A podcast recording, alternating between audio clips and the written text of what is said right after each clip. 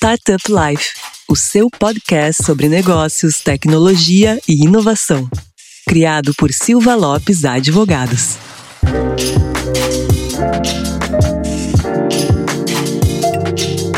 Fala galera, meu nome é Lion Lopes e nós estamos começando hoje o primeiro programa do Startup Life, um podcast focado para negócios, tecnologia e inovação. Eu sou o CEO do Silva Lopes Advogados e vou ser um dos hosts aqui desse programa. Junto comigo está a Cristiane Serra, a minha amiga. Se apresenta aí, Cris. Oi, Lion, oi, ouvintes. Pois é, eu sou editora-chefe do Startup Life e vai ter muito papo bom por aqui. A gente vai conversar sobre muitas coisas interessantes para quem está empreendendo, para quem quer empreender e para quem quer ingressar nesse mundo do ecossistema. Maravilha, Cris. E qual que é o nosso assunto de hoje? Hoje a gente vai conversar sobre marketing de conteúdo e marketing de influência. E para contribuir com a gente aqui sobre o assunto de hoje, a gente trouxe dois mitos da área aí que são empreendedores ímpares e que têm uma experiência para contribuir de uma forma muito bacana com a gente. O primeiro que eu vou pedir para se apresentar aqui uh, é o meu já conhecido, que a gente já participou de, de, de lives e webinars juntos, é o Paulo Silveira. Olá, Lion. Eu sou Paulo Silveira, sou CEO do grupo Kaelon Alura, uma escola de tecnologia e trabalho bastante com influenciadores e influenciadoras. Gosto muito desse marketing, talvez até de fazer de alguma forma diferente, com trazendo conteúdo mesmo direto. Bacana. E junto aqui, não menos importante, está o, o, o, famoso na podosfera também e pela seu, sua experiência como empreendedor, o Guga Mafra. Oi, pessoal. Obrigado pelo convite. É, eu sou um podcaster. Eu tenho um podcast que é o GugaCast também produzo outros títulos e também, também sou um empreendedor, também faço parte aí dessa vida de startup. E hoje a gente está com uma pressão grande aqui nas nossas costas, né, Cris? É verdade. A gente trouxe dois grandes hosts aí, né, para o Paulo e o Guga, além da sua vida empresarial aí. O Paulo também é, é host do hipster.tech, o Guga, do GugaCast também, e os dois participam também dos, do, do maior podcast do Brasil aí. Então a gente está com a pressão aqui, pessoal. Relevem aí as caneladas que a gente der. Bom, então vamos começar fazendo algumas perguntinhas pelo básico, né, Laio? Vamos perguntar então o que, que é o marketing de conteúdo. A gente sabe que a comunicação mudou, mudou muito, e o jeito de fazer marketing também mudou, né? A gente não tem mais só aquela aquele tipo de marketing onde a gente uh, é interrompido a nossa programação, o programa que a gente está assistindo, pra, e é passado um comercial. Como isso acontece na TV, acontece no rádio, na internet é bem diferente. Então, o que é o marketing de conteúdo? É, eu acho que seria um exemplo legal aí de, do, do intervalo na TV, que é um, é a mídia tradicional, né? É o nosso baseline, assim, é o formato que a gente usa como comparação para as outras coisas. Mas se você pensar bem, é, a publicidade que você ouviu na TV ou no rádio, mesmo nos anos 80, sei lá, é mais marcante aquela que ela tinha algum entretenimento, tinha um personagem, ou tinha música, ela tinha algum conteúdo de fato ali. Tinha algo que tornava aquilo mais do que a mensagem da empresa em si, que normalmente é compre, né? Normalmente a imagem. Era menos interrupção, esses exemplos que você está dando da rádio antiga. É, na verdade, eles podem até interromper o outro programa que você tá vendo, assim, mesmo, você vê o, o cara da Bombril, por exemplo, na novela, assim, é, você tá vendo a novela, é o entretenimento, você quer saber lá quem matou a Det Reutemann, e aí, de repente, vem o cara da Bombril, ele tá interrompendo o seu programa, mas, mas ele era tão legal e tão divertido que ele era um mini programa ali que você estava vendo. Aquilo ali, de certa maneira, embora ele estivesse interrompendo em intervalo comercial, ele de certa forma era também um, um marketing de conteúdo, porque ele está te oferecendo um conteúdo cômico, um conteúdo engraçado ali. No fim é isso, o marketing de conteúdo é uma maneira que você tem de passar a sua mensagem, passar a mensagem de uma empresa para uma determinada audiência através de uma conversa, através de um conteúdo que você provê para essa audiência e você conversa com essa audiência baseado nesse conteúdo. Eu acho que esse, é, essa é uma maneira é, bastante clara da gente enxergar isso, principalmente em comparação com a mídia tradicional. E Paulo, você concorda com o Guga? É, eu acho que tem, tem vários exemplos. Eu gostei do exemplo do Guga e se pensar, tem também até o oposto, que é aqueles infomercial. Como chama isso, Guga? Aqueles canais que só ficam mostrando.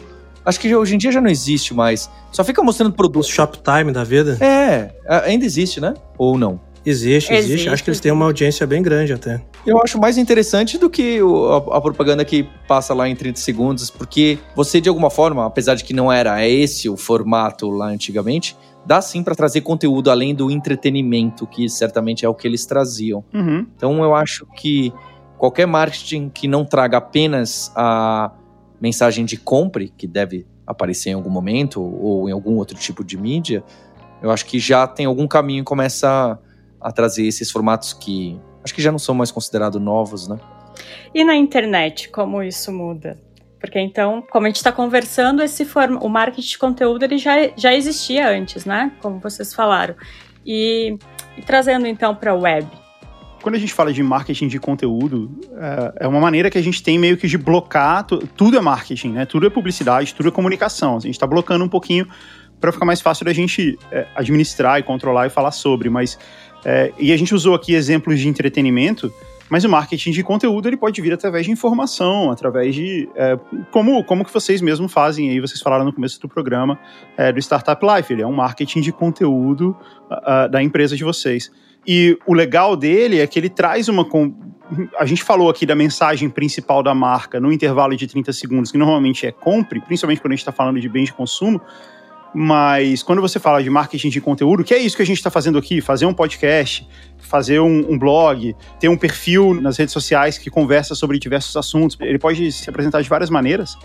É, o legal é que ele não precisa passar apenas essa mensagem de compre, mas outras mensagens que a empresa quer passar também, como os seus valores, os seus princípios, os campos no- nos quais essa empresa pretende transitar, ou pretende falar sobre, ou pretende se apropriar. E a internet, respondendo a sua pergunta, a internet é muito propícia a isso, porque você consegue, diferente do que era a TV tradicional, onde você está no ar durante um tempo e depois você não está mais, a internet é on demand, né? Você publicou uma coisa lá e ela fica lá. E aí permite com que a gente possa fazer todas essas coisas ao mesmo tempo e permite com que os consumidores, a audiência dessa empresa, possa entrar em contato com esse conteúdo a qualquer momento. Tem um ponto interessante aí, né? Tanto o Paulo como o Guga falaram, eh, deram exemplo dos antigos canais de comercial de informação, assim, né? Que eles tinham um cunho de ter produtos bem bem diferentes, assim. Quando a gente analisa, por exemplo, uma Polishop da vida, eles são famosos por ter uma panela diferente, um cortador de grama diferente, né? Produtos mais diferentes que seriam produtos bem inovadores dentro do mercado que eles estão explorando de comercialização de produtos ali. E a gente vê que hoje em dia, né, com o desenvolvimento e com o ganho de força não só da parte de produtos, mas também dos serviços hoje dentro do mercado, uh, se tornou inerente também que os provedores de serviços comecem a usar o marketing de conteúdo para fazer uma educação do seu próprio mercado, né? A gente, dentro do, do, do, escritório, a gente usa muito o marketing de conteúdo e o principal é o viés de educação, né? Então, a gente trabalha com empresas de tecnologia há nove anos, a gente está entrando no nono ano, e hoje é bem disseminado como é, como funciona o mercado de tecnologia, né? Como, quais são os instrumentos jurídicos para isso. Mas se tu parar para pensar nove anos atrás, não tinha essa quantidade de informações, nem nada disso. Daí lá atrás a gente trouxe isso também, até através do nosso canal no YouTube, falando sobre conteúdos de uma forma bem descomplicada, assim, né? E muito mais com esse cunho de educar o mercado. Então, eu vejo que também tem essa parte aí, né? Eu acho que a Lura também, né, Paulo, serve, uh, tem bastante serviço e o foco dela é educação e vocês vão dando alguns drops educativos também para servir como isca para a pessoa se aprofundar sobre um assunto, né? É, eu acho que o primeiro marketing de conteúdo na internet que bombou foram os blogs, porque eu lembro que até como empresa, a gente lançou um blog técnico em 2006. E naquela época as empresas não tinham blog, era coisa de molecada, né? Blog é um diário. E era, era a forma de você trazer conteúdo, aparecer no search e criar um relacionamento. Que de alguma forma você falava da sua empresa, na esperança de que um belo dia esse início de relacionamento virasse um casamento.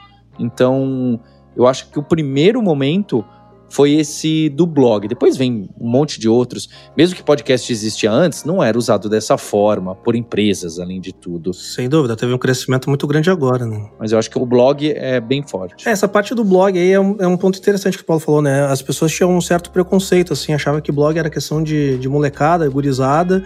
Tu via as grandes empresas. Uh, não sei se no mundo inteiro, mas tu via as grandes empresas no Brasil com posições institucionais bem mais bem mais rígidas e fechadas, não tinha uma comunicação tão próxima com o seu público consumidor, né?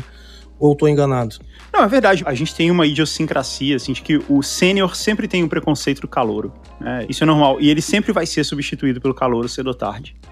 Então eu, eu, acho que é um pouco isso, assim, qualquer tipo de nova tecnologia, ou nova forma de comunicação, ou nova rede social, ou nova linguagem, qualquer coisa que aparece, sempre tem o pessoal que estava lá antes fala assim, não, mas isso não é legal, isso não vai pegar, isso não é bom, isso não funciona, isso.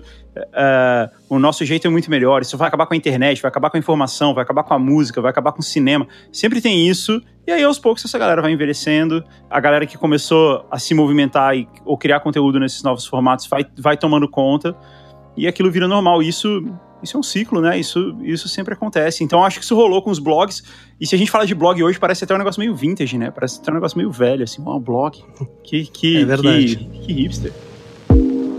É quase um jornal impresso. É, é, porque. Mas, mas na época, eu acho que não tinha nenhum preconceito, assim. Existia um, um certo é, desconhecimento, porque blog é um negócio muito complicado, né? Tudo que envolve RSS, igual podcast, uhum. tudo que envolve distribuição de conteúdo por, por, RSS é muito complexo e ninguém entende. E blog era uma, era uma dessas coisas. E, mas assim, muito rápido você via pessoas, você via alguns jornalistas que criando seus próprios blogs e tal, e muito rápido a gente viu isso virando algo muito grande. Nos Estados Unidos teve o Huffington Post, né? Virou um, é, virou um veículo é, importante pra caramba. E você viu no Brasil vários outros jornalistas é, seguindo esse caminho e, e, e, também sendo bem-sucedidos. Isso só para falar de um segmento tradicional abraçando esse formato há 10, 15 anos atrás. É, e daí entrando um pouquinho aí nessa ideia, Guga, falando do jornalismo em si, o blog ele também abriu uma possibilidade maior de, de o jornalista trazer também um texto mais opinativo, né? Ele conseguir colocar um pouco mais de opinião também, não ser aquele só aquela, aquele texto sisudo, uh, imparcial que tem que ser na notícia. Então trouxe um pouco mais de liberdade, digamos assim. É, eu, eu acho que sim, mas é, não, mais importante de, do que isso era uma proximidade que ele tinha com o próprio leitor, e aí com isso ele começou a criar comunidades. Exato. É. E, e até se afastando um pouco do, do, do, jornalista em si, mas se você pega todos os blogueiros que começaram no, no Brasil, como, como um bom exemplo né, no Brasil, é, todos os blogueiros que começaram a fazer blogs de humor, de entretenimento, de é, falando sobre filme, série, falando sobre música, é, falando sobre carro, não importa. É, eles começaram a criar junto deles comunidades começaram a criar formas de interação, eles começaram a criar formas muito rápidas de prover conteúdo, porque a gente está falando de uma era pré-mídia social, então era comum, se vamos supor um blogueiro de carros, é, ele vai na, na, feira do automóvel, no salão do automóvel, e ele pode postar lá muito rápido, né? Ó, oh, vi esse carro aqui, vai lançar, essa marca vai lançar um carro novo aqui. Ele conseguia fazer isso com muita agilidade, né? Uma, uma transmissão quase que ao vivo, e a gente está falando isso de antes de existir Instagram, Facebook, Twitter, que é por onde se dá vazão para esse tipo de conteúdo hoje em dia. Mas é, nessa época dos blogs, isso começou a acontecer muito e começou a se formar comunidades em volta disso. Então, esses bloggers passaram a ser, passaram a ser líderes comunitários, líderes dessas comunidades. É, e, e, com isso, e eu acho que daí vem esse, esse, essa ideia do marketing de conteúdo que a gente falou. Várias marcas começaram a perceber que, poxa, a gente pode contratar esses bloggers para eles falarem do nosso, do nosso conteúdo. A gente pode contratar um determinado blogger para fazer o nosso blog do salão do automóvel, entendeu? E coisas que, que, é inclusive um exemplo que realmente aconteceu. Assim, eu já me envolvi bastante com isso nessa época. E tu vê a importância hoje, né, da, dessa parte de conteúdo, talvez Uh, pelo menos na minha experiência, eu acho que a primeira empresa que conseguiu acertar a mão e entender 100% de como deve usar um, um portal de conteúdo para a educação do seu mercado e oferecimento de uma forma muito mais sutil dos seus serviços também, talvez tenha sido a XP, o Infomoney, né? Uh, o Infomoney hoje ele tem uma autonomia tão grande que poucas pessoas se dão conta que, que faz parte do grupo XP, né? E não ficando para trás, recentemente também o BTG comprou a Exame, né? Pô, Exame um baita veículo de mídia e a BTG trouxe uh, para parte do seu grupo também, seguindo um pouco né, a escola que a XP trouxe e também super recente uh, foi a compra uh, que a Magazine Luiza fez do canal Tech, né? Para trazer também um, uma, um viés de produção de conteúdo, de informação sobre produtos que a própria Magazine Luiza comercializa, né? Então tu vê que essa parte do conteúdo em si, ele não é só também um bom mecanismo para a empresa divulgar os seus produtos ou serviços, quando bem feito também ele pode se tornar, inclusive, um, mais um ativo da empresa de um produto diverso, né? É, eu não sei se a XP foi a primeira, mas de fato eles são um bom exemplo disso, sim. A Local Web fazia isso também há um tempo atrás. O próprio Wall é, fez um bom trabalho de. Embora ele tenha feito o caminho contrário, assim, de uma empresa de conteúdo passou a oferecer vários serviços, eles, eles também fizeram um trabalho com bons resultados em várias coisas. Mas é, na Alura, é, que é a empresa do Paulo que está aqui com a gente, a gente teve excelentes resultados já há bastante. Quanto tempo a gente faz isso, Paulo? É, sei lá, uns 5 anos, 6 anos? É, a gente começou mais forte no Jovem Nerd, então tem 5 anos. 5 é, anos. Eu não, acho que tem mais, cara. Acho que foi 2014, não foi? Bom, a gente começou a fazer esse trabalho com o Nerd Tech, que é o podcast de tecnologia que vai, que vai ao ar dentro do feed do Nerdcast. É, apresentado pela Alura e que, e que faz esse trabalho muito bem de, ao mesmo tempo, trazer a mensagem, trazer os valores, trazer os princípios da marca, trazer informação, uh, trazer informação relevante para a comunidade que está se fazendo ali. Eu sou fã pra caramba do Nerd Tech aí, cara. É um dos meus podcasts prediletos aí, do Google Cast também, do Jovem Nerd. Eu acho que é um puto exemplo aí, que nem o Guga trouxe, do, do que a Alura faz, né? de brand content junto com o pessoal do, do Jovem Nerd também e conseguir trazer esse, esse conteúdo para um público, né, para um nicho que em primeira vista talvez uh, não seria tão claro para alguém que não tivesse um conhecimento entender, tá, mas eu vou trazer um conteúdo para um público nerd, não é uma cultura pop, não é nada nesse sentido. Talvez não ficasse tão claro em um primeiro momento, né? E daí eu venho uh, perguntar. Acho que o Paulo pode contribuir bastante com isso. Paulo, como que tu conseguiu identificar qual é a persona que deveria consumir esse conteúdo, né? A persona para a empresa como lead do Alura, como que tu conseguiu definir essa persona, identificar, definir essa persona e entender que, ok, preciso desenvolver um conteúdo em parceria com o Jovem Nerd, porque é eles que têm acesso a essa persona que a gente identificou? É, não vou mentir lá, eu não teve nada disso. Foi um chute totalmente no escuro, aconteceu e deu certo. Essa é a história real. é, é... Então, isso é bom, né? Isso é bom para desmistificar que nem tudo é totalmente planejado e pensado, né, Paulo? E não, que belo chute, né? Pois é. é. Acho que acertamos o timing também, porque 2015 o, o Jovem Nerd já fazia um barulho absurdo, mas podcast não era unanimidade. Aliás, nem no mundo 2015 era, né? Mas a gente pegou justo aquele ramp-up total no Brasil. Então tem, tem isso do timing e de alguma forma acho que pegou uma geração de pessoas que querem aprender a qualquer momento. Então o Nerdcast já tinha se provado que não era só cultura pop, eles faziam aqueles episódios de história, de ciência e que tinham boas audiências. Não eu, eu não pensei isso na época, tá? Na época foi um colega de Brasília, o Rafael Lacerda, que é fã do Guga, fã do Bola Presa, basquetebol, ele que insistiu para fazer não, vai lá, tem tudo a ver com você. Eu falei, você tá louco? É um monte de gente dando risada lá, sem pauta. É, você tá maluco, isso nunca vai fazer sentido. E o pior é que os primeiros testes não deram certo, não deram resultado. Porque a gente, inclusive, o primeiro episódio que a gente apareceu, a gente era um spot. A gente apareceu como propaganda num episódio de NBA. Uhum. E não deu certo, não, não, não gerou retorno, não gerou ROI. Mas alguma coisa ficou uma pulga atrás da orelha, a gente fez algum teste, alguma coisa ficou. Eu falei, poxa, precisa ser com mais carinha de funil, precisa aparecer um, um nosso nome em um episódio de tecnologia. Aí a gente fez algumas propagandas mesmo, então não era marketing de conteúdo, nem de influência. E aí deu algum resultado. Aí eu falei, gente, já tinha aquele é, aquele programa doido do Flávio Augusto do EmpreendaCast. Uhum. E na verdade o que eu fiz foi meio que copiá-lo, né? Eu falei, olha, tem esse podcast aqui extra dele que fala. Eu acho que tecnologia encaixaria até melhor porque o público é mais. É mais na real, apesar de que todo mundo tem o sonho de empreender, etc. Sim. E acabou dando certo, porque eu acho que, pulando, o objetivo do marketing de influência, aí o Guga pode ter uma opinião também, é desse objetivo que a gente faz nesse podcast. E a gente faz em alguns outros também. As pessoas me perguntam assim: Paulo, eu te ouvi. Lá a gente faz também num programa que chama Nerdologia no YouTube. Uhum. É, Paulo, te vi no. Te vi no Nerdologia. Paulo, te ouvi no Nerd. Nossa, que legal que vocês estão lá no podcast. Aí eles viram e me perguntam assim: Paulo, quanto que esse podcast te paga pra estar tá lá? Olha só que legal.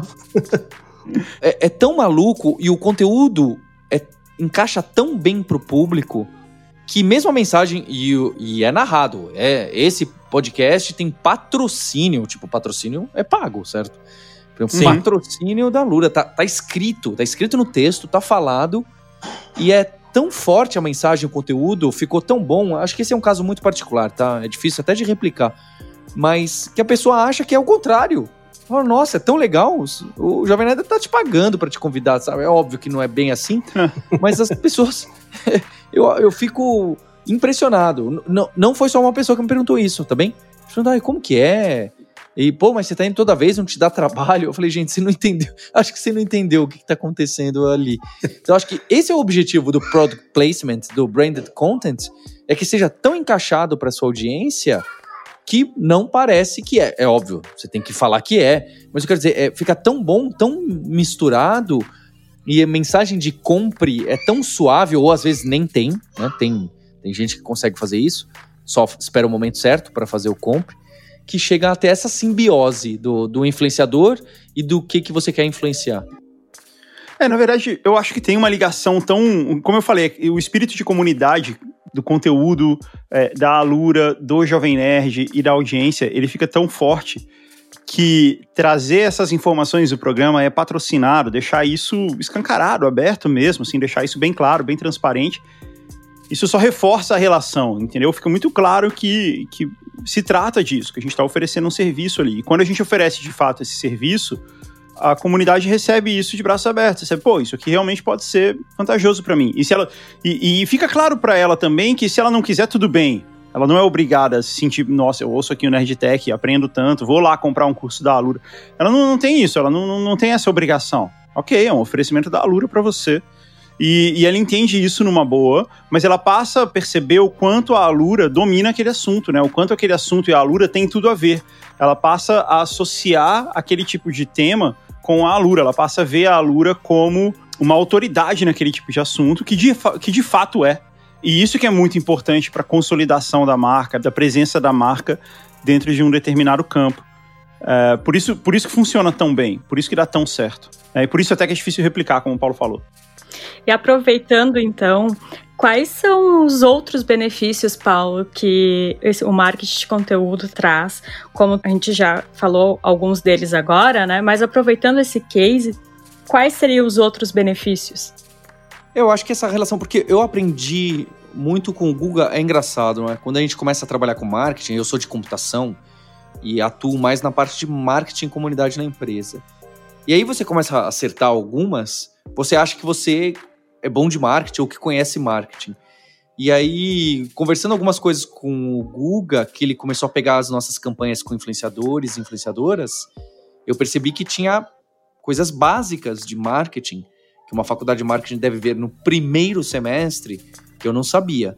E recentemente eu conheci mais, tá? Recentemente, não só com o Guga, eu percebi que eu não sei o trivial de algumas coisas de marketing e, e psicologia e que eu devo estudar, devo me aprofundar na base. Mas é a questão da frequência e da mensagem, então, de ser uma mensagem uníssona, basicamente sempre a mesma, e de ter uma frequência.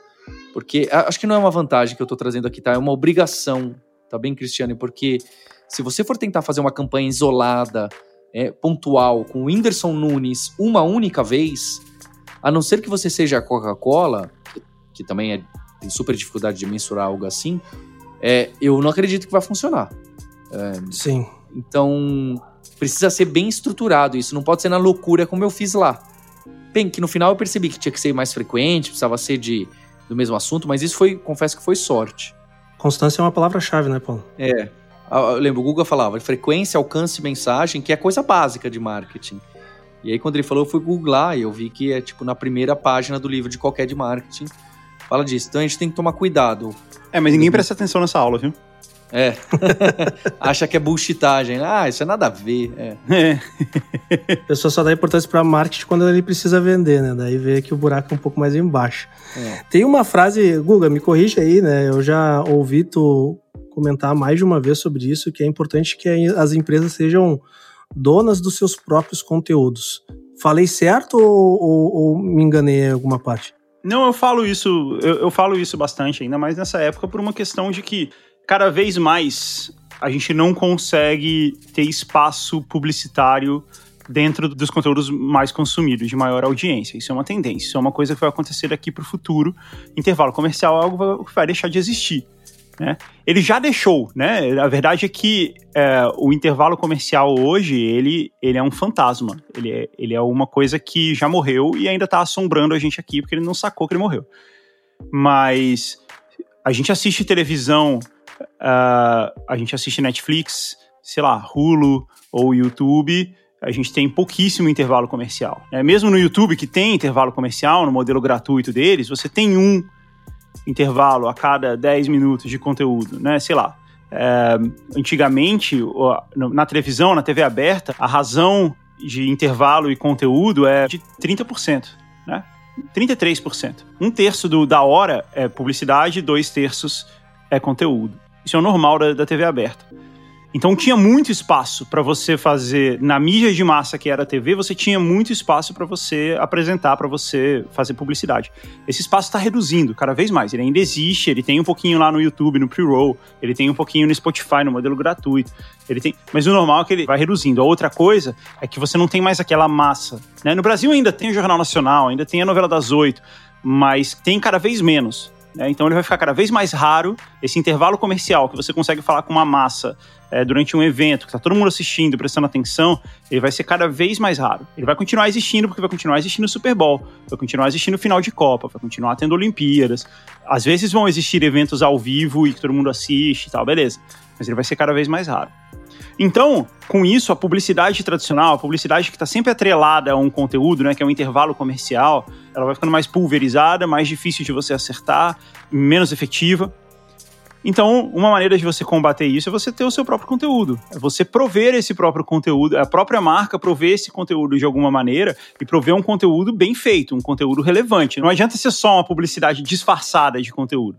É fazer como a Lura faz lá no Nerdtech. É fazer como a XP faz em Fomani, que você falou aí. Prover o conteúdo de verdade e, de alguma maneira, você ter a sua marca ali mostrando os valores, mostrando os princípios e propondo uma conversa, propondo uma comunicação de mão dupla com a audiência que aquele conteúdo tem. É daí que vem essa ideia, sabe? A marca precisa, de alguma maneira, em, pelo menos em um certo nível, ser proprietária do seu próprio conteúdo. Legal fazendo uma virada até para a segunda etapa, né, pessoal? Acho que a produção do conteúdo ela é, é super relevante, mas também tu tem que ter um canal de distribuição desse conteúdo que o Guga falou uma parte bem interessante, né? A grande mídia, né, vai ficar essa parte de publicidade mais focada para esses grandes eventos, mas não basta tu ter um conteúdo sem canal de distribuição, né? Acho que esse é um ponto importante e é aí que vem uma grande parte que é utilizada, que é o marketing de influência. Então, para abrir essa, essa segunda parte aí, eu até pergunto, uh, afinal, o que, que é marketing de influência?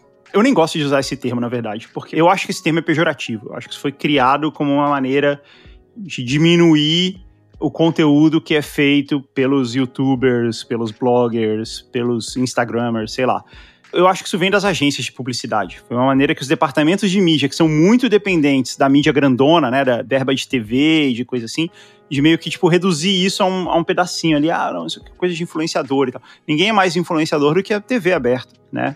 Sim. Então, eu acho que, que ele é um pouquinho pejorativo. Esse termo influenciador, e eu vou, eu vou parar com esse rant daqui a pouquinho, mas eu acho que ele é um pouquinho pejorativo por isso, porque ele parte do princípio. O influenciador tem uma característica de manipulador, né? E tem um certo ardil ali que você está tentando colocar. E não é assim. Esse é o primeiro ponto. A outra coisa é que você não pode, por conta desse termo, muita gente coloca no LinkedIn, né? Eu sou influenciador. E, cara, você dizer que você é influenciador é como se você fosse um atleta e você dizer que você é campeão. Qual é a sua profissão? A sua campeão? Não, cara. Sua profissão você é atleta. Campeão é uma consequência disso se você for muito bem, no, se você for muito bom no que você faz. Então eu acho que a gente usa normalmente aqui o termo criador de conteúdo. A gente chama influenciador de criador de conteúdo. Eu não acho que você usar o termo de influência acaba partindo do princípio de que você vai de alguma maneira manipular isso, usar aquela pessoa para influenciar as outras a comprar a sua marca. E não é bem isso. Você está usando aquela pessoa que é capaz de se comunicar, que tem uma maneira criativa de se comunicar, que foi capaz de é, estabelecer uma comunidade, como a gente estava falando aqui, é, e você está usando essa, essa capacidade, essa habilidade que essa pessoa tem e a audiência que ela criou para você transmitir essa mensagem. Então, para responder sua pergunta, eu acho que não tem diferença, na verdade. O marketing de conteúdo e o marketing de influência é só um outro nome dado para essa mesma coisa aí. E como escolher, fazer essa curadoria dos criadores de conteúdo certos? Ah, eu, eu quero colocar já antes, porque eh, vou até estender a sua pergunta, Cristiane, para falar não só os influenciadores certos, mas como trabalhar com eles de maneira correta. E isso eu também aprendi muito com o Guga. Perfeito. Porque por mais influência que tenha um influenciador, é, audiência grande, audiência melhor que grande, nichada, e perto do nicho que você quer, é complicado trabalhar com pessoas que não são empresas. Uhum. Simplesmente porque ela é uma única pessoa, ou ela é ela, a irmã e o cunhado. Então é muito difícil você lidar com essa situação. E se essa pessoa tá bombando, ela tá cheia de trabalho, ela não tem um dashboard, um Trello, um CRM, um RP que nem nós, startups empresas, temos. Sim. Ou não temos também. É, então é muito complicado você passar e a pessoa se perder, é, não cumprir o que foi feito simplesmente por desorganização. Às vezes cumpre mais do que foi combinado, às vezes não aparece da forma que você queria. É, é claro que eu acho que para você se mover rápido, você não pode querer ficar encaixotando sua mensagem, ah, tem que ser lido assim. Se você tá com esse pensamento de que o influenciador vai ler a sua mensagem, é, acho que não ficou tão legal, porque você quer justo que a pessoa coloque aquela mensagem do jeito dela, do jeito que ela sabe que a audiência vai gostar e vai fazer sentido. Sim. Então, você ter, não necessariamente, eu não sei se o Google se considera uma agência ou não, é, você precisa, dá para fazer direto, a gente faz algumas negociações diretamente com o influenciador. Eu, é, hoje em dia é o Google que toca mais, acho que porque cresceu o relacionamento com ele, amizade até, e mas eu acho que tem que tomar muito cuidado com essa escolha, especialmente não porque qual que é o certo da mensagem, do trabalho e do nicho. Esse eu acho que é até mais fácil. O problema é saber encontrar quem que vai te negociar preço. Tem influenciador que você manda mensagem, você pode falar o dinheiro que for, a pessoa não vai nem te responder, porque simplesmente ela não olha e-mail, tá? Isso existe. Sim. Então você vai precisar de alguém que sabe chegar até a pessoa. E então tem um monte de complexidades aí porque, de alguma forma, tem grande parte dessas pessoas são artistas. E elas estão preocupadas em criar, em arte, em conteúdo, em alguma coisa que não é vou negociar e ver que dia que eu tenho a reunião. Essa é a preocupação, é segunda. Então você precisa encontrar meios de trabalhar com essas pessoas, ainda mais se for longo prazo, se não for uma ação one time. Acho que nesse ponto aí, né, Paulo, quando tu pega um, um criador de conteúdo com uma gestão e uma estrutura uh, mais profissional acaba facilitando um pouco a vida também do patrocinador, né? Acho que por isso que aí, vendo de fora como consumidor do conteúdo, acho que por isso muito que o case Alura mais Jovem Nerd uh, e o Nerdcast deu tão certo, né? Porque é visível, mesmo quem é de fora, eu não tenho. É a primeira vez que eu estou conversando com o Guga aqui, o Paulo já conhecia, mas eu nunca tive um contato com ninguém do Nerdcast, mas tu consegue perceber que o Jovem Nerd, eles têm uma estrutura muito profissional para conseguir produzir esses conteúdos e manter uma frequência correta, e por isso que tem sponsors como a Lura, né? Inclusive, eu quero aproveitar um momento para falar que eu tenho um curso onde eu ensino a fazer isso lá na Alura. Você, vai, você pode, inclusive, no meu link, alura.com.br barra promoção barra GugaCast, e você tem 100 reais de desconto. Você pode ver o meu, meu curso ensinando tanto a profissionalizar o seu canal do YouTube quanto a contratar criadores de conteúdo para sua campanha. Mas Lion, Lion, isso, isso é marketing de influência. Você perguntou o que é marketing de influência? Isso é marketing de influência. eu não mas, mas assim, é, é uma informação. Primeiro, um, eu, eu deixei claro que era um jabá. Dois, é uma informação realmente relevante para o que a gente está discutindo aqui. Não foi fora de lugar, entendeu? Sim. Então, por isso fez sentido. Mas, é, só complementando o que o Paulo falou, durante muito tempo eu atuei junto a esses criadores de conteúdo dentro de duas outras empresas que eu, que eu cofundei e, e que eu geri durante um certo tempo, aonde eu ajudava esses criadores de conteúdo a profissionalizar esse conteúdo, a evitar esse, essa situação aí que o Paulo falou, de a pessoa fazer isso tudo sozinha, fazer, e, não, e não tem nada errado nisso, tá? Não tem, não, em, em nenhuma maneira a gente fala disso como uma crítica, pelo contrário, é, é admirável uma pessoa que sozinha no quarto dela conseguiu transformar, criar uma comunidade transformar isso num negócio mas a gente procurava criar processos e maneiras de, de otimizar essa publicidade, esses conteúdos é, para a publicidade. E desde que eu saí dessas empresas, eu passei a atuar como consultor para algumas empresas, como eu faço lá para a Alura, e passei a, a, cuidar de algumas campanhas do lado do anunciante, não mais do lado do criador de conteúdo. É, e o que a gente faz muitas vezes é isso, é, é, é tentar entender por que, que aquele conteúdo eu, tem uma coisa que eu falo lá no curso que é assim: você tem que mergulhar no conteúdo. Então, se a gente vai fazer uma publicidade com influenciadores que falam, com criadores de conteúdo que falam sobre automóveis, a gente tem que mergulhar no mundo deles. A gente tem que entender tudo sobre os canais de YouTube de automóvel, a gente tem que ver quem são os Instagramers de automóvel, a gente tem que ver sobre o que eles falam, o que, é legal, o que, que não é, o que, que, o que, é piada no meio deles, o que, que é meme, entendeu? Porque é sempre um mundo diferente. E você tem que entender, você tem que fazer parte desse mundo, você tem que mergulhar nesse mundo antes de você realmente poder tentar se comunicar nele. Senão você é só um outsider, só, só alguém de fora que tentou chegar ali. É, atenção, fãs de automóveis, comprem aqui o meu produto. Entendeu? Isso não funciona. E então é importante você entender como esse criador de conteúdo trabalha e de alguma maneira você fazer um, uma adaptação para que aquilo que você precisa que aconteça, para que a sua mensagem, para que a sua, uh, a sua estratégia, uh, os seus valores que estão contidos nessa mensagem sejam transmitidos, mas dentro do formato, dentro da linguagem, dentro da periodicidade, dentro da maneira que é confortável e que faz sentido para aquele criador de conteúdo e para a comunidade dele. Entendeu? É isso que a gente faz aqui. E a gente faz com bastante técnica, assim, com bastante coisas que a gente viu que funcionou, transformou aquilo num processo e repete com os outros porque dá certo e a gente percebe o quanto dá certo. E tu vê quando a pessoa é expert na área que faz um sponsor aí do seu conteúdo no meio do conteúdo de outra empresa também. mas como eu falei, é. faz Não, mas é perfeito, cara. Tem muito que aprender ainda para chegar nesse nível aí.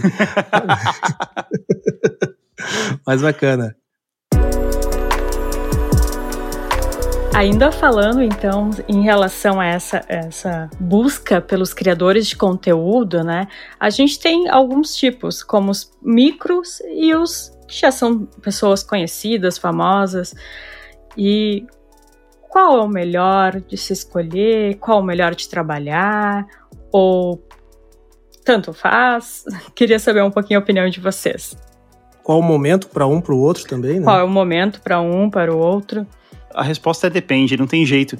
Todos eles valem a pena, todos eles têm prós e contras. Quando você vai falar com um criador de conteúdo que é muito conhecido, que é muito grande, tem muitos seguidores, você vai ter a vantagem do número ali, né? Mesmo que o seu engajamento seja baixo, mesmo que a sua taxa de retorno seja baixa, é, o volume é tão grande que compensa. É, então, isso é sempre um pró. Agora, quando você fala com com um micro influenciador, com um criador de conteúdo menor, que tem uma comunidade menor e tal, você sempre costuma ter uma abertura maior da parte dele, né? Você costuma ter também um engajamento maior. É, existe uma característica muito forte da publicidade com criadores de conteúdo, que é o que eu chamo de halo effect, né? É um efeito anjo, assim a audiência, ela fala assim: nossa, a Alura gosta do bola presa. Eu também amo bola presa. Então, para mim, faz, a Alura tem isso em comum comigo. Né? Nós dois somos fãs desse blog aqui que fala de NBA, que tem tudo a ver com a gente. Entendeu? Isso cria. Pô, a Alura tá fazendo com que o Bola Presa, que é um conteúdo que eu gosto tanto, com que ele tenha mais condições de continuar. Então, é, só isso já tem um valor muito grande, entendeu? Principalmente quando a gente fala de criadores de conteúdo menores, assim, que tem comunidades menores. Mas para responder sua pergunta, sim, é sempre um grande depende. Assim, depende muito da sua verba, depende muito dos seus objetivos, do tempo que você tem para atingir esses objetivos.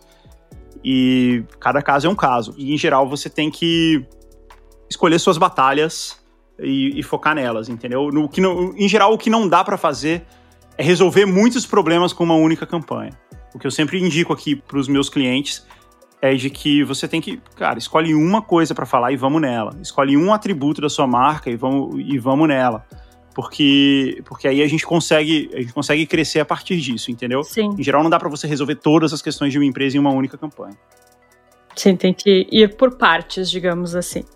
E em relação ao momento, é super isso também, né? É, depende do momento que a empresa está vivendo, qual é a trajetória dela, se ela pode Daqui a pouco, uma empresa que está começando não é tão relevante, tão assertivo, na verdade, contratar já um super influenciador, alguém super famoso já.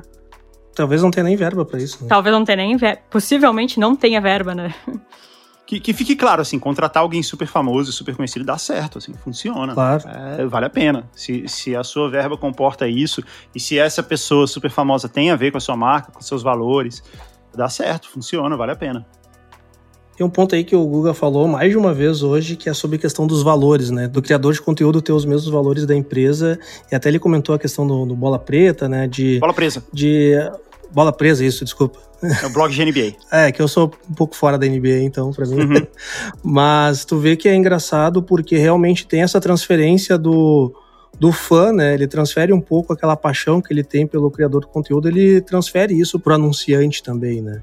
Eu até me, identifico bastante com isso. confesso que hoje dentro do, do escritório a gente uh, é cliente da Lura e muito disso veio através de uma frequência da Lura me trazer em multicanais, né, através do Jovem Nerd, através do Leon e da Nilce, uh, me trazendo, através do Nerdologia, me trazendo o quão, quais eram os valores daquela marca e como que eu me identificaria com aquilo, até que chegou o um momento que eu virei a chave e falei, cara, vou conhecer mais sobre a Lua, e daí conheci, achei o máximo, contratei para a empresa, todo mundo, e isso vai, vai aumentando, mas eu sou um, um, um bom exemplo, assim, da transferência do, do cara que já consumia alguns uh, produtores de conteúdos, e eu fui vendo que todos aqueles que eu gostava muito, a Lura estava ali, e daí em, em, diversos canais. Daí a pergunta que eu queria trazer assim, até qual é a importância do anunciante ele escolher mais de um canal, né, mais de um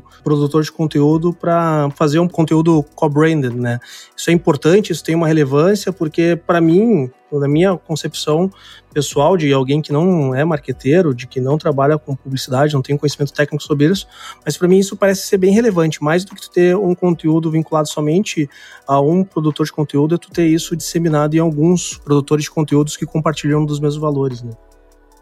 Acho que também não tem resposta fácil, viu, Lion? Porque você fazer em vários, o tempo que vai te tomar para você conduzir e testar e etc. é complicado. Ao mesmo tempo, você fazer em vários, você testa.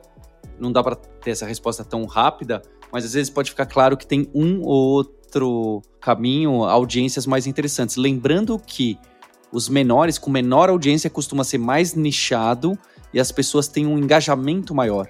Os canais grandes, as pessoas estão já assistindo realmente só como entretenimento ou algo assim. Os menores, as pessoas querem saber.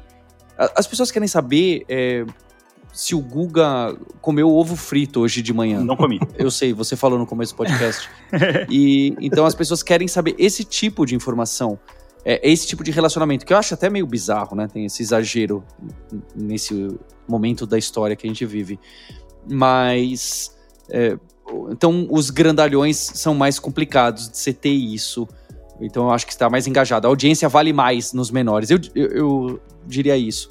Então, talvez daria para começar com vários pequenos e fazer um movimento assim. Do conteúdo, eu não entendi se seu co-branded era fazer em vários ou se seu co-branded era, em vez de você fazer um product placement dentro de um influenciador, né, um spot trazendo algum conteúdo a mais, era criar um canal novo junto com o influenciador. Esse pode ser que é basicamente o que a gente fez no Jovem Nerd, criando um podcast de tecnologia Mas esse, o trabalho é mais complicado, convencer, né? O influenciador vai desconfiar, ele vai se amarrar com você, vai fazer um estudo sobre você.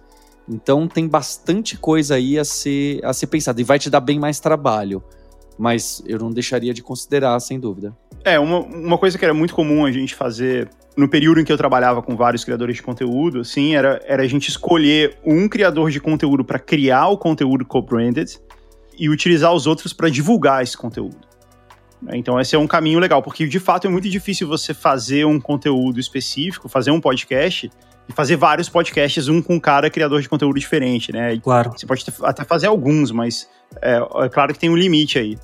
É, então, esse era um caminho legal. A gente, a gente centrava né? Ele, o centro era um conteúdo feito em parceria com um criador de conteúdo e a gente utilizava os outros para divulgar isso e funcionava muito bem. Era algo, era uma maneira de você trazer um novo público para aquele conteúdo que você está fazendo ali. Era uma maneira de você fazer ele ter mais audiência, você trazer públicos diferentes de diferentes segmentos, de diferentes demográficos é, do, do, que aquele criador de conteúdo específico tem. É, então, muitas vezes a gente fazia um conteúdo que era com um criador de conteúdo, por exemplo, que tem um público essencialmente masculino. Mas é um produto que faz sentido que a gente tenha um público feminino de igual para igual, por exemplo. Então a gente contratava criadoras de conteúdo mulheres ou que tem é, adequação com, com a audiência feminina para trazer essa audiência para esse conteúdo criado. Esse é um caminho que, que faz sentido também. Bacana. Vamos trazer agora algumas experiências aí, uh, que talvez sejam até um pouco. Não, vou, não vamos falar nomes, mas tem alguns casos que as empresas se preocupam bastante sobre a reputação né, anterior do, do produtor de conteúdo. E isso talvez tenha sido algo que os grandes anunciantes tenham ficado com um pouco de receio inicialmente né, a, a utilizar esses criadores de conteúdo. Mas do meu ponto de vista, acho que isso vem mudando bastante, né? Não sei se vocês concordam. Como assim mudando bastante? Não, mudando bastante que os grandes anunciantes eles não se preocupam mais tanto. Uh, não, não que não se preocupem tanto, né? Mas eles estão dando mais votos de confiança para os produtores de conteúdo. E claro que aquele que não estiver compartilhando os valores da marca, eles não vão colocar dentro do seu pool de criadores ali para utilizar. Mas anteriormente tinha receio, inclusive, ah, não, esse criador tem uma linguagem um pouquinho, né? não tão formal e acho não interessante tanto me envolver com isso.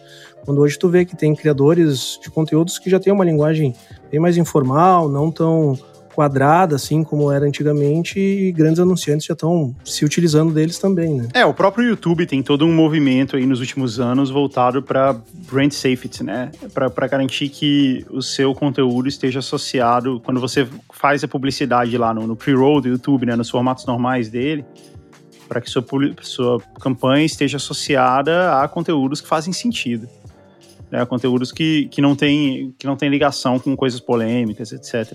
O que eu acho é que, assim, é que esses casos eles chamam muita atenção porque a gente tem um segmento aí de, de youtubers, principalmente, que sempre andam numa linha extrema, né? De, entre o que é polêmico e o que é simplesmente de mau gosto. Entre o que é é, entre o, sabe? Sim. Entre o que é engraçado e o que é, de novo, de mau gosto. Assim, é, Sim, muitas vezes até ofensivo, né? É, ofensivo. Então, mas assim, e, e aí quando um desses, desses youtubers passam desse limite num nível que eles perdem patrocinador e tal, é, isso chama muita atenção, isso aparece muito. Mas eu acho que em geral, é, em, em geral é assim, é importante que aqueles valores que você vai comunicar façam sentido dentro do, do, conteúdo no qual você vai comunicar. Tudo bem que não tem exatamente os mesmos valores, não seja exatamente igual, não, não, não, nem existe isso, mas é importante que alguma, sabe, que alguma adequação, alguma compatibilidade exista ali. Principalmente. Que role um match ali. É, né? principalmente se for algo de longo prazo, né? Se for uma campanha que você vai fazer de longo prazo em parceria com aquele criador de conteúdo, porque você vai estar muito junto ali. Quando você tem coisas que são mais esporádicas e tal, isso até nem aparece muito, até porque fica mais claro que, que aquilo se trata de uma publicidade eventual, e, e tudo bem também. Mas eu, eu acho que esse é o ponto, assim, você de fato tem que. Isso vai naquilo que eu falei um pouquinho antes. Você tem que mergulhar no universo no qual você vai anunciar, no qual você vai criar o seu conteúdo. Você tem que entender ele, senão você é só um outsider, assim, senão você vai virar piada. Perfeito. Uh, pessoal, uma dica aqui, então, perguntar para o Paulo uma dica. Paulo, a, a Loura é conhecida aí, produz bastante conteúdo, utiliza bastante do marketing de conteúdo. E qual que é a dica que tu pode dar para quem está né, nos escutando aqui, nos ouvindo, uh, de como manter uma boa frequência e uma qualidade na produção de conteúdo? É boa pergunta, porque a quantidade de conteúdo que a gente gera é, faz a gente gerar conteúdo de segunda categoria se você não tomar muito cuidado. Então, acho que tem um pouco de relação com a pergunta, né? Em qual influenciador investir, em quantos, de que modo nesse começo escolher. Acho que precisa, acho que precisava mirar melhor, sabe? Mirar melhor em alguém que tem proximidade com o seu nicho e que você sabe que se você não conseguir ajudar muito a criar esse conteúdo, é, a pessoa vai dar um jeito, não é? Então, é, é, acho que são dois casos bem, bem claros que a gente tem. No Jovem Nerd, a Zagal, é, que é o Nerdcast, o podcast famoso, a gente que traz a pauta, o conteúdo, a gente que escreve o. A maioria das coisas é óbvio, eles interpelam e põem as perguntas no meio o tempo inteiro. É, já com o Atila, que é um cientista, é, eu só. No começo eu participava bastante dos roteiros. Aí o Atila, como é bem melhor estudante e cientista que eu, é, eu só dou o tema e acompanho, entendeu? É, é dez vezes mais trivial. Então, se você encontrar Atlas do seu ramo e que consigam. O Atlas virou famoso depois do Covid, né? Famoso. Sim. Uns amam, outros odeiam. Então. Não, não é... tem, como, não tem como odiar o Atlas, desculpa, Paulo. É. Então, acho que se você encontrar alguém que conhece um pouco do seu assunto, ou que conversa bem, fica bem mais fácil de você produzir um bom, um bom conteúdo participando pouco, garantindo que se você tiver algum problema, a própria pessoa. Então, olha que legal. Você não está só pagando a influência, você está realmente atrás de alguém que vai trazer o conteúdo além de você. Acho que esse deveria ser o foco. Óbvio que esse é o mais difícil de todos. Sim. É, tu, tu, tu, acaba desafogando um pouco a tua área de conteúdo dentro da empresa e, vamos dizer assim, terceirizando um pouco, confiando já no, nos conteúdos que, essa, que esse criador já tem produzido já, né?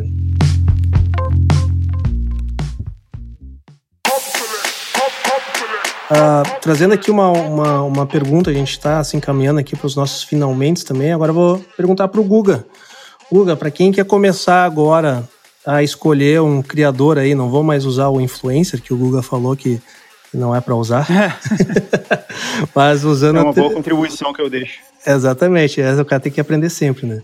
Mas usando aí a, o produtor de conteúdo, Guga, como uma empresa que vai iniciar agora nessa, né, nesse, nesse ramo de marketing, né, utilizando de produtores de conteúdo, como que qual é a dica que tu dá para a pessoa começar?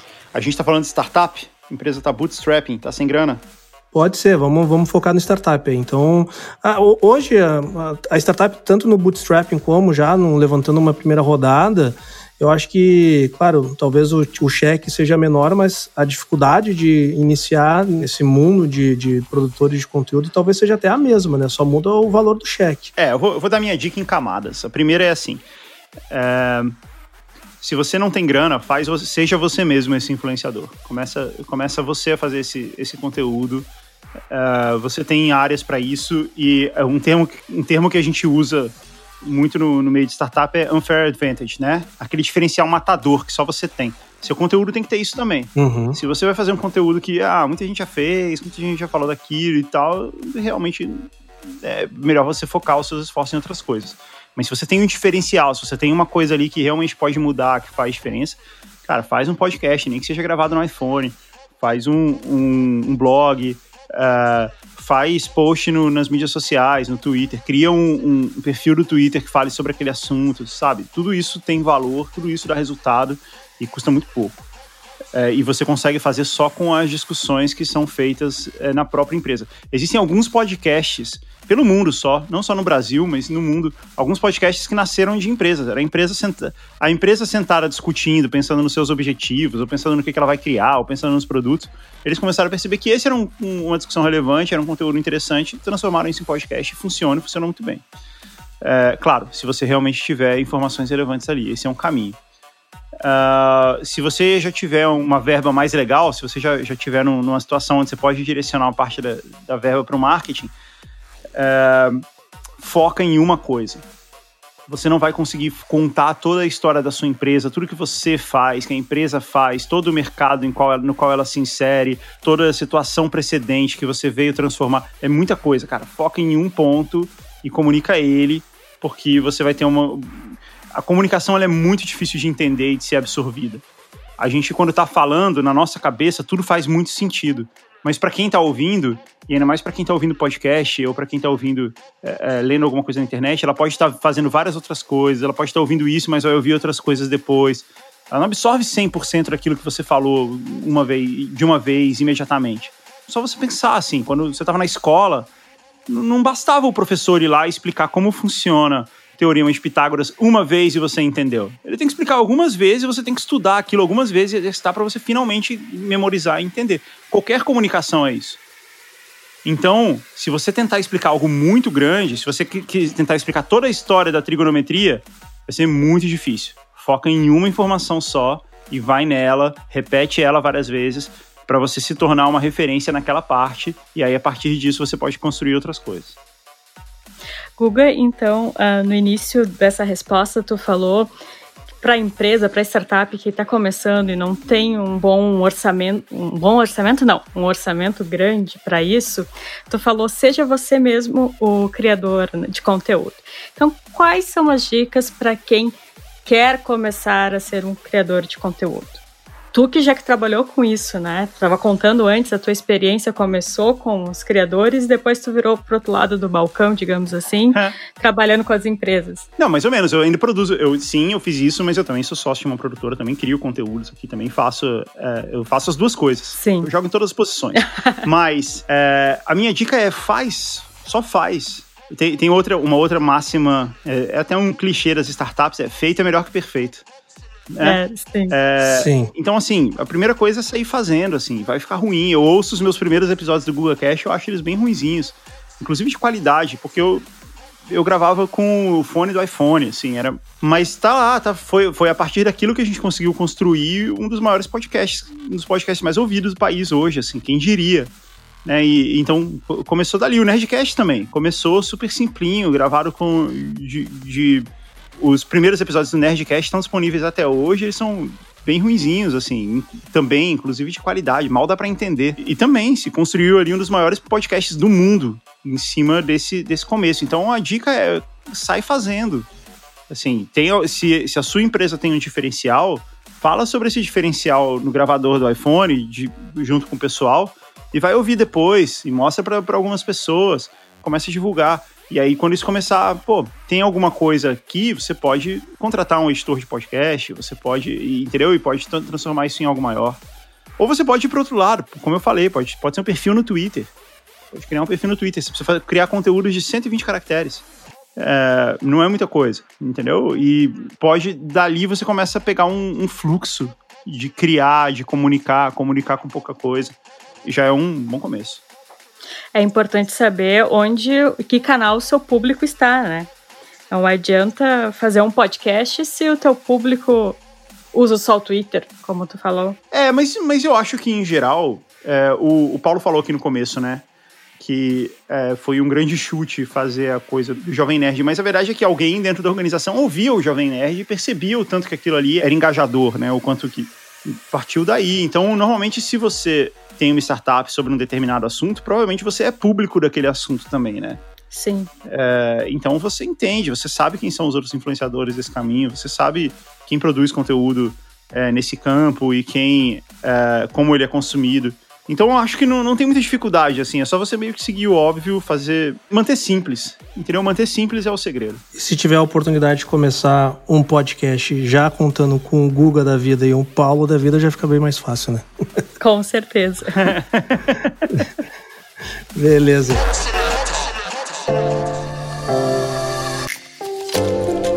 Então, pessoal, esse foi o primeiro episódio aqui do Startup Life. Quero agradecer enormemente aqui ao Paulo e ao Guga por terem participado. E deixa aí vocês dois também para fazerem um jabá de vocês agora. Eu já fiz meu jabá, quero só agradecer o convite e foi muito legal. E me convidem mais vezes, é muito legal falar sobre o assunto. Pô, tá, tá, já tá na nossa lista aqui de, de casters oficiais já. Já tá convidado, viu? Só quando quiser participar, só avisa. E o meu jabá é para vocês escutarem também o um podcast Like a Boss, que tem bastante a ver com esse mundo empreendedor, startupeiro. É, porque é melhor do que falar do meu produto mesmo, porque eu quero justo criar esse relacionamento e que a pessoa me escute durante muito tempo. Um belo dia ela vai vir e vai conhecer meu produto. E também, se vocês gostaram dessa participação minha junto com o Paulo, a gente também tem um episódio no hipster.tech onde a gente fala sobre jurídico e tecnologia. Então fica a dica aí também, quem gostou de ouvir o Paulo, corre lá no hipster.tech e escutar esse episódio e os outros também. Então, Cris, obrigado também pela participação. Paulo, Guga, um abraço para vocês e galera, nos vemos no próximo Startup Life. Tchau. Até lá.